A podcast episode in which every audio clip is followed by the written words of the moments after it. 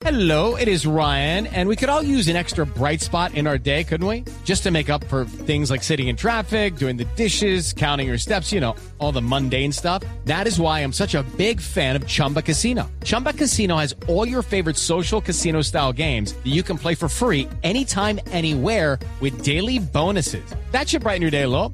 Actually, a lot. So sign up now at chumbacasino.com. That's chumbacasino.com. No purchase necessary. BGW. Void were prohibited by law. See terms and conditions. 18 plus. que traía mirar el, mirar el celular antes de irse a dormir. Sí, señora. Todo porque me encontré un artículo y en ese artículo hablaba también o, o citaban al doctor Alejandro Guillermo Anderson, que es el médico neurólogo y director del Instituto de Neurología de Buenos Aires, Argentina.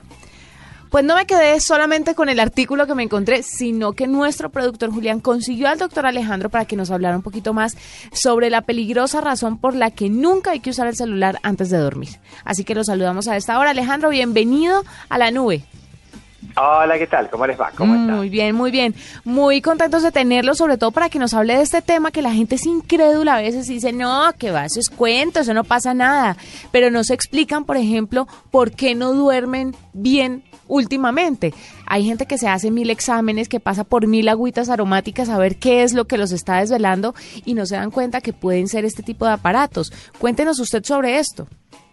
Sí, la verdad que hace ya un tiempo que eh, se intuía que el tema de las pantallas, tanto los teléfonos inteligentes, tabletas, como mismo los, los, LCD que, que uno usa, eh, afectaban de una o de otra manera la calidad de nuestro sueño, la eficiencia de nuestro sueño, o sea, nuestro descanso.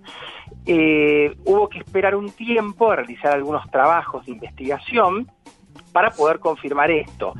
Y eh, dio sus frutos, porque en realidad nos enteramos de algunas cosas más, además de confirmar las que pensábamos. ¿Cuáles son? Eh, primero, entender que hay un mecanismo que está en, en nuestra visión. Nuestros ojos, además de tener los receptores para ver las cosas, que son los bastones, los receptores para ver los colores, que son los conos, o sea, los fotorreceptores, tienen unos receptores que miden la cantidad de luz, que son las células ganglionares, que a través de un hilo, por decirlo así, de una prolongación, se conectan con nuestra glándula pineal que es quien fabrica nuestra melatonina. Es decir, hay una conexión importante entre la luz ambiental y la melatonina. Y la melatonina es la directora de orquesta, por decirlo así, de todo el conjunto de circuitos y de hormonas que tienen que ver con nuestra capacidad de dormir, con la arquitectura de nuestro sueño. Cuando nosotros eh, en el ambiente percibimos que se empieza a ir la luz, que la luz es cada vez más rojiza, el organismo lo interpreta incrementando la cantidad de melatonina y preparándonos para tener un agradable sueño y un sueño reparador. ¿Qué ocurre si nosotros en ese momento ponemos luces que son intensas y encima son luces azuladas que se parecen a las de la mañana temprano. Mm. Va a pasar que inmediatamente vamos a tener un pico de descenso, la melatonina va a caer, va a disminuir y eso nos va a complicar enormemente el comenzar un sueño bien organizado. Nos va a poner más alertas y evidentemente que nos va a retrasar el comienzo del sueño, vamos a dormir menos y vamos a tener una serie de problemas vinculados a esto. ¿Cuáles son? Primero, el descansar menos, el aumentar la cuota de estrés, la capacidad de, de, fijar lo que aprendimos durante el día, la memoria no trabaja de la misma manera, pero además aparecieron otros hallazgos bastante interesantes. El ser humano, hace muchos años, uh -huh. cuando aparecía el sol de la mañana, obviamente que la melatonina descendía y se preparaba para enfrentar el día y para enfrentar el sol también. Entonces, la melatonina resulta que descubrieron que pone a la piel en alerta para que se defienda del sol. ¿Qué ocurre si nosotros a la noche estimulamos nuestra vista con las pantallas que tiene esta luz azulada, que se va a preparar la piel para enfrentar el sol, que no va a estar porque vamos a estar durmiendo. Sí.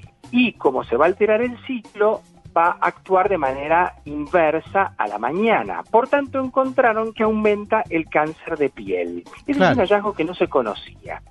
Y por otro lado, como cuando dormimos, no solamente fijamos los conocimientos en una fase del sueño, sino que tenemos un metabolismo que tiene que ver con eh, consumir toda una serie de, de productos que hemos ingerido durante el día, como esto se altera, nos predispone a la obesidad y a la diabetes tipo 2. Mejor dicho, o sea, esto no es sencillo. No, no, no. es nada sencillo, no es algo que...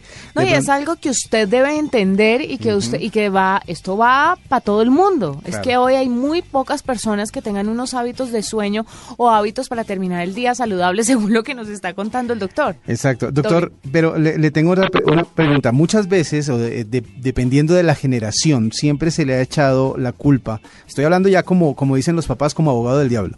Pero mm, en ciertas generaciones han dicho que siempre la tecnología ha sido la que va alterando la forma de vida de las personas. Antiguamente decían que era la televisión, luego, en, en fin, siempre se ha buscado como en esos hábitos o en esos aparatos, mejor, en esos desarrollos tecnológicos, las razones para muchas de estas enfermedades. Eh, como para eh, sopesar esas voces, ¿usted qué opina? ¿Qué opina de si es más invento de los que trabajan en la salud que la realidad de la tecnología? Bueno, en realidad, miren, eh, el ser humano, desde que aparece la luz artificial, empieza a modificar sus hábitos, porque obviamente ya tiene la posibilidad de tener luz por más que el sol no esté. Y eh, esto se fue incrementando. Cuando aparece la televisión, eh, fue un punto de inflexión más.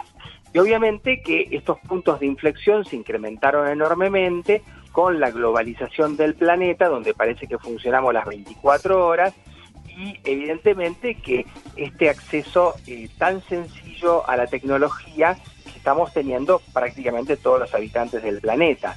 Es verdad, el hallazgo de los teléfonos y de las pantallas es cierto. Por supuesto que quizás después se encuentre alguna alternativa tecnológica para que no perjudiquen tanto. Eso es muy probable. Y nosotros como tenemos un, un cerebro tan plástico y un cuerpo que se adapta seguramente a casi todo, este, creo que somos los animales que más nos podemos adaptar a- al medio ambiente, evidentemente que nos seguiremos adaptando. Pero el hallazgo es, es cierto, Eh, por eso va a haber que hacer algo para no perjudicar tanto nuestra capacidad de descanso, ya que el descanso es algo muy importante, y eh, vamos a tener que hacer algo para protegernos de, de las consecuencias de alterar el descanso y alterar, claro, los niveles de melatonina como los estamos alterando. Doctor Anderson, usted hablaba de que el cuerpo, pues obvia, naturalmente y sabiamente va preparándose para dormir cuando vemos que oscurece el día. Pero digamos que si aquí oscurece seis, seis y media de la tarde, siete de la noche, desde ese momento tenemos que desconectarnos de nuestro celular o puede ser una hora antes de nuestra hora habitual de dormir. Miren, yo les puedo contar una prueba que se hizo bastante interesante. Eh, se compararon dos grupos de, pacientes eh, que eh, a los cuales se les indicó leer un libro, leer en realidad el mismo libro por unas dos o tres horas antes de dormir. A un grupo de pacientes se les dio el libro de papel y a otro grupo de pacientes se les dio un libro electrónico y libros electrónicos y tablets fue lo que repartieron. Los pacientes que leyeron libros de papel no tuvieron alteraciones en la arquitectura del sueño, mientras que sí tuvieron alteraciones en la arquitectura del sueño, en la calidad del sueño REM, los que lo hicieron en forma electrónica. Y esto fue dos o tres horas antes. Así que esos son los tiempos de los cuales están hablando, de tratar de no exponerse eh, dos o tres horas antes de descansar ¿sí? a los aparatos electrónicos. Pero todo depende también del tipo de paciente y de la edad. Ustedes fíjense que se han publicado unos trabajos en chicos, en chicos, donde aparentemente, por más que no lean, si hay una tablet encendida que ilumina, este, eh, por ejemplo, sobre un, una cómoda, sobre un escritorio, sobre una mesita de luz, eh, y, el, y el chico, el niño, está en la habitación, ya esta luz azulada perjudica su melatonina, que es muy sensible, y altera su sueño, por más que él no esté trabajando sobre la tablet. Eh, doctor, hay una siempre se ha pensado que es muy difícil deshacer los adelantos, los avances, así sean buenos o malos, como los que estamos viviendo en cuanto a tecnología se refiere. ¿Qué debería hacer entonces, ya que es muy complicado cambiar los hábitos de la gente, la tecnología para causar menos daño? Bueno, por lo pronto, la luz que nosotros tenemos al comienzo del día es una luz blanca azulada parecida a la que tenemos cuando entramos a los shoppings, que están pensadas como para ponernos más alertas y más despiertos. Eh, en cambio, al final del día tenemos una luz más amarillenta, más rojiza, que tiene que ver con el ocaso y que tiene y que el cuerpo entiende que se está terminando el día y si el día se está terminando y está por empezar la noche de una u otra manera nos preparamos para, para descansar entonces yo creo que entre otras cosas los elementos los aparatos electrónicos tendrían que de forma más o menos automática modificar el espectro de luz que emiten a partir de determinada hora. Y posiblemente de esa manera sean mucho menos perjudiciales. Claro, cambiarle la luz de pronto de la noche. Sabe que eso está, está desarrollándose, eh, hay un intento de eso, por lo menos en el nuevo iPad, el iPad de Pro Mini, el que lanzaron el año anterior, que es de 9 pulgadas porque según las características que estábamos leyendo, en ese iPad la luz se adapta o tiene sensores que adaptan el brillo de la pantalla a la luz ambiente. Mm. Entonces, claro, y, no solamente tenés que cambiar el brillo, sino que el espectro sea más rojizo y menos azulado. Claro, le quiero preguntar una cosa. ¿Cuánto tiempo toma, doctor, en dañar o, alterar el reloj biológico de una persona este tipo de conductas o este tipo de hábitos a la hora de dormir? Y si eso se puede revertir o una vez alterado ya no hay vuelta atrás. No, es reversible, por supuesto que es reversible, este, pero también depende de los tiempos. Si vos me preguntás cuánto tarda en actuar, bueno, yo te daba el ejemplo de los chicos, si vos le pones sobre una este, mesita de luz una pantalla que ilumina fuerte y con luz azulada, seguramente esa noche eh, el niño no va a dormir como dormía habitualmente y eso es casi inmediato. Pero por supuesto que los, los efectos de, de perjudicar la memoria o de que uno se canse, de alterar la arquitectura de sueño, etcétera, esos van a tomar muchos más días o más semanas.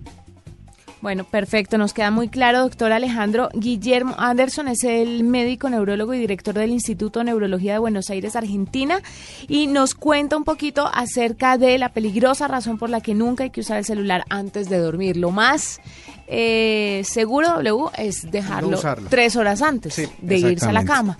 Y de esta manera evitar tantas enfermedades tan peligrosas y dormir y descansar como debe ser. Doctor Anderson, gracias por estar con nosotros. Muchas gracias, un placer. Saludos a todos sus oyentes y hasta la próxima.